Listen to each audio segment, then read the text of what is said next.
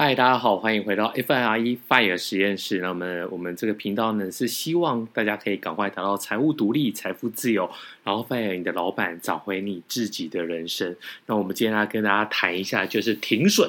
停损这件事情呢，其实我们要先理清一件事：你有没有在出国之前呢，去机场买了一个意外险？这个意外险呢，就告诉你，坐落飞机掉下来的时候呢，你可以得到一一笔身故理赔，但是你一定。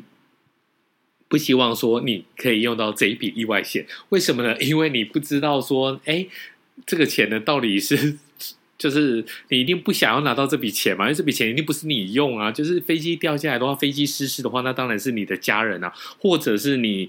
当然啦，你可以保障你的家人是一件很好的事情，但是你一定希望不要用到嘛。买保险的意义不在于说呢，充分的得到这个。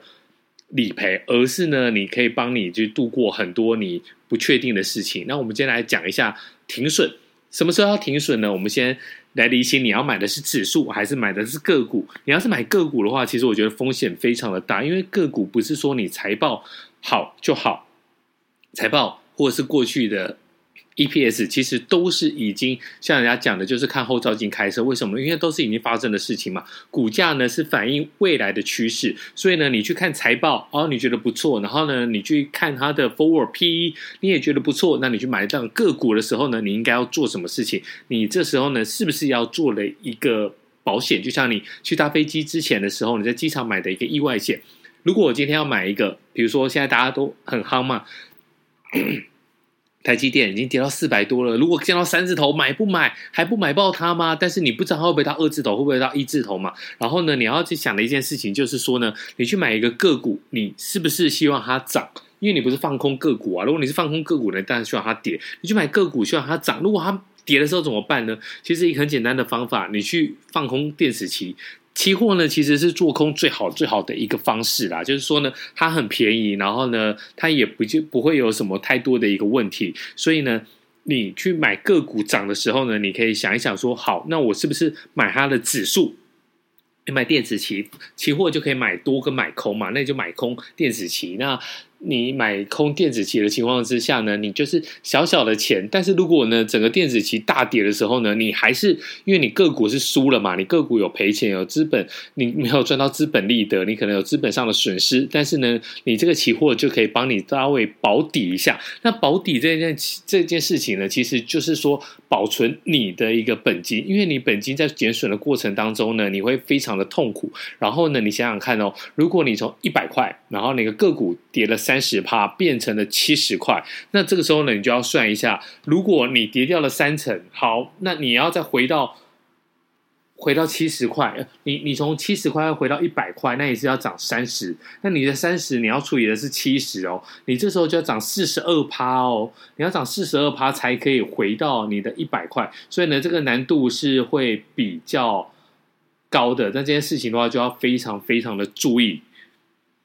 那你就要算一下，在停损的情况之下呢，如果你买了个股期放空，那你又可以把它抓住这一个，让它的损失不会一定扩大的情况之下呢，你是不是就会有基本上面的一个控管你的资金的一个部位？但是我们还是要回头去讲这个东西呢，其实它就是个股跟指数上面的做一个保险。等于说是做一个避险啊。那如果说真的不行，你还是要停损的时候呢，你就要想有两种方式，一种是绝对金额，比如说呢，我今天呢，我投入这一笔钱，但我不能，比如说我投一百万好了，我不能赔超过三十万，就是说呢，我不能赔超过三成，我有七十万，因为我这七十万呢，或许就是我。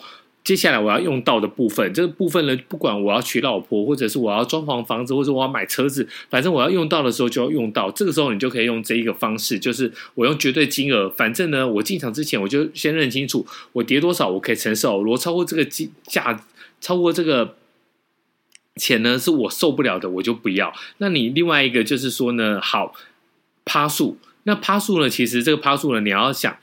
我大概是可以赔多少？那这个东西呢？你到你要想嘛，很多人想说，哎，五趴，五趴稍微 波动一下就没有了啦。那你一天的这个台股的话，涨跌幅是十趴嘛？你一定要抓超过十趴，不然一天就被震掉。你又不是做当冲，做当冲又是另外一门课啦。所以呢，你可能抓个十五趴、二十趴，或是二十五趴。那你这个时候呢，你就要想说，这个部分呢，到底是多少这个部位，你还是要来算一下。那这个方法有的是绝对金额的停损，有的是这个你的报酬率的趴数的一个停损。其实我觉得这个都可以，就是你看你哪一个用的比较习惯，或者是呢你用哪一个你觉得效果比较好。但是如果你在买个股的时候呢，记得你一定要有纪律的停损。如果你的这个资金损失太大的话，其实你真的就很难东山再起。那指数又是另外一门学问啊。那指数如果你长期看好的话，你倒不如就是把它当成是一个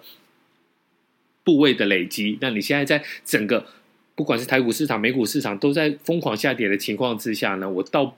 认为你这时候反而还可以再丢一点钱进去，然后呢，让你的买到的股数比较多嘛，让你的部位再变大。那我们不要讲什么微笑曲线啊，我觉得这个东西你自己有在投资市场里面跑过，你就知道微笑曲线其实是一个蛮妙的，就是有点太太美好了。就是很多时候你根本就是没有办法达到那个最低点的时候，你只能期望的一件事情就是说呢，我在。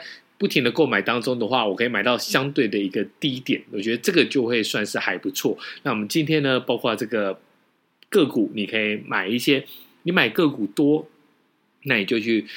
空一些它的期指数，那接下来的话，你就是来看看说，哎，到底你今天的绝对金额，或者是你的这个赔了几趴，你才可以受，你才受的，你你才不会受不了，让你晚上睡得好觉。那这个就是今天一个比较负面，但是呢，其实却有需要的一个实务操作技巧给您参考。